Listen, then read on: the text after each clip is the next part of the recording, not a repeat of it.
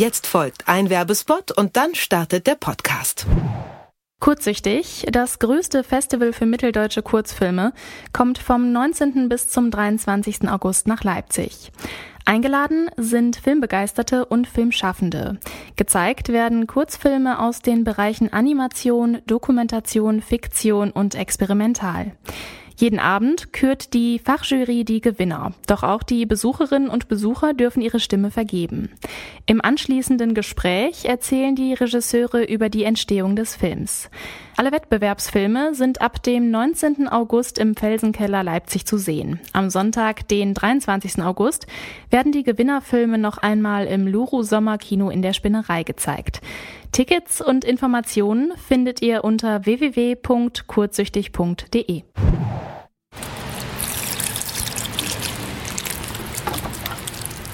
Wer einen Balkon hat, der muss bei der momentanen Hitze oft gießen. Doch die Temperaturen sind nicht nur für uns und unsere Balkonpflanzen schwer zu ertragen. Besonders die Bäume in den Städten stehen bei der Hitze unter Stress. Städte rufen daher mittlerweile dazu auf, die Bäume in den Straßen zu gießen. Doch sollte das nicht eigentlich die Aufgabe der Verwaltung sein? Wir fragen uns heute, wie wir die Bäume in den Städten vor dem Austrocknen schützen können. Mein Name ist Maureen Welter. Heute ist der 12. August. Hi.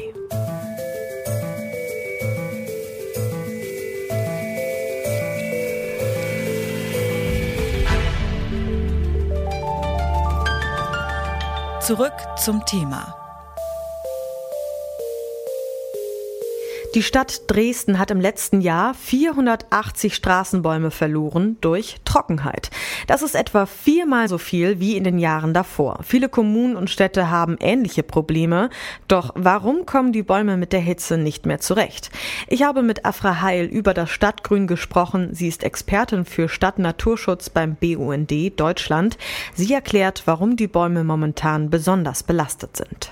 Aktuell ist das Problem, dass es sowohl letzten Winter als auch im Frühjahr sehr, sehr wenig geregnet hat. Also das ist eigentlich für Stadtbewohnerinnen und Bewohner teilweise gar nicht so nachzuvollziehen, weil man immer sehr viel Wasser auf der Straße sieht. Aber die Regenmengen werden meistens überschätzt, weil die Straßen eben länger nass sind und das Wasser nicht versickern kann, wie auf dem Land, sag ich mal.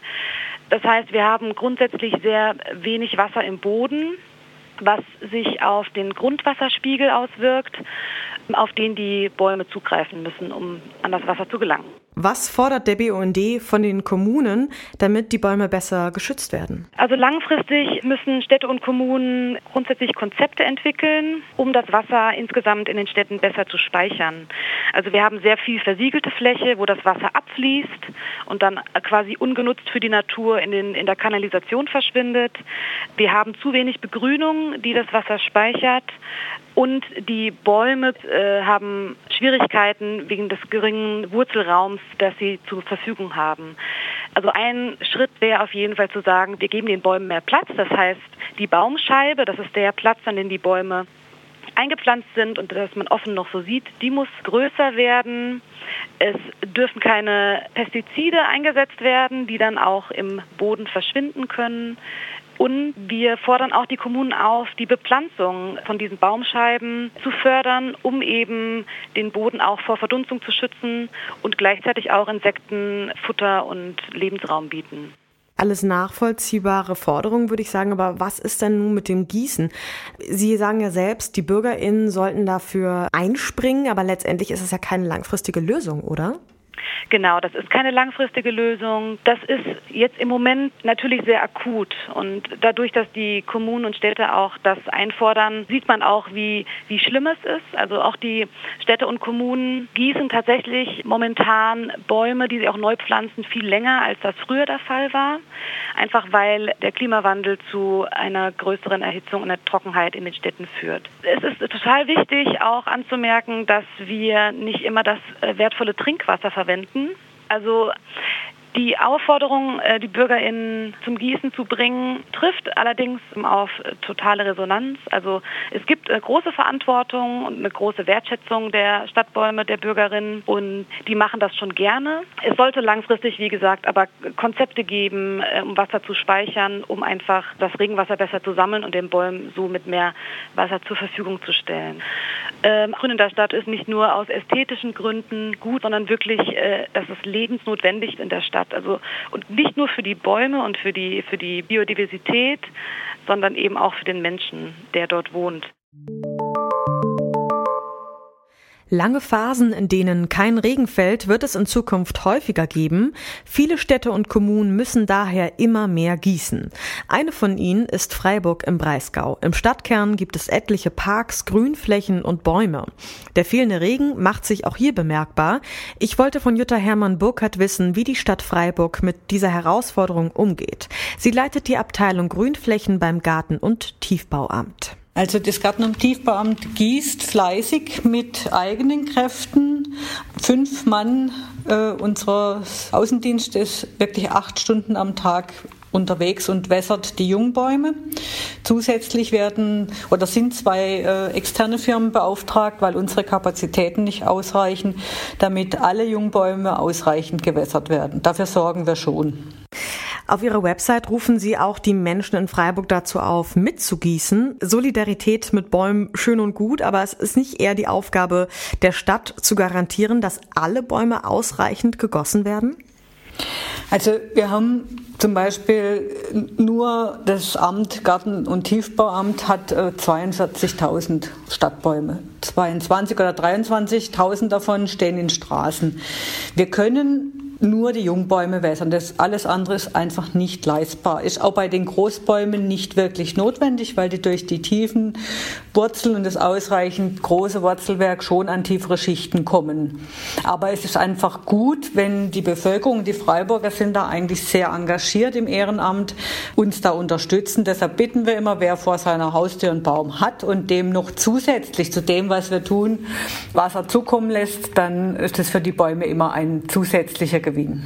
Also Sie haben da positive Erfahrungen gemacht, dass es viel zu wenig regnet. Das war in den vergangenen Jahren auch der Fall und das wird wohl auch nicht die letzte Trockenperiode gewesen sein.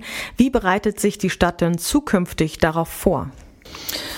Wir werden eben jetzt rechtzeitig äh, suchen nach Möglichkeiten mit noch mehr externen äh, oder auch mit eigenen Kapazitäten ähm, mehr anbieten zu können. Wir haben zum Beispiel äh, an neuen Plätzen eine Unterflurbewässerung und wollen künftig eben auch da, wo es möglich ist, im Bau schon für eine Bewässerung sorgen, dass es praktisch wenig Manpower an der Stelle dann braucht. Der BUND fordert ja unter anderem auch, dass nicht nur Gießen wichtig ist, sondern auch die Versiegelung ein bisschen aufgebrochen werden muss, damit einfach mehr Wasser, wenn es denn da mal regnet, versickern kann. Gibt es dahingehend Pläne? Wir machen schon sehr lange äh, die Baumquartiere in Straßenbereichen immer nach den FFL-Richtlinien. Dann hat der Baum ein ausreichend großes Quartier, das sehr viel Wasser speichern kann. Wir gucken schon, dass bei Gefällen die Bäume das Wasser auch abbekommen. Und äh, zusätzlich schauen wir natürlich nach den richtigen Baumarten.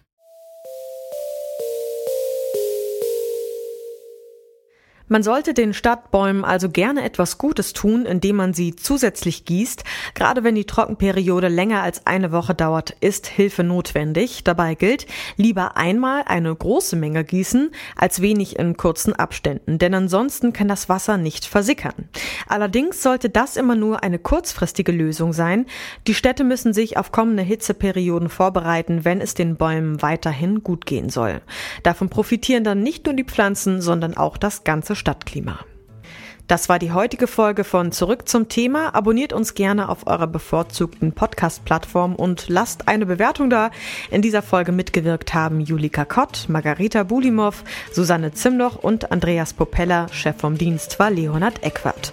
Mein Name ist Maureen Welter und ich sag Tschüss. Zurück zum Thema vom Podcast Radio Detektor FM.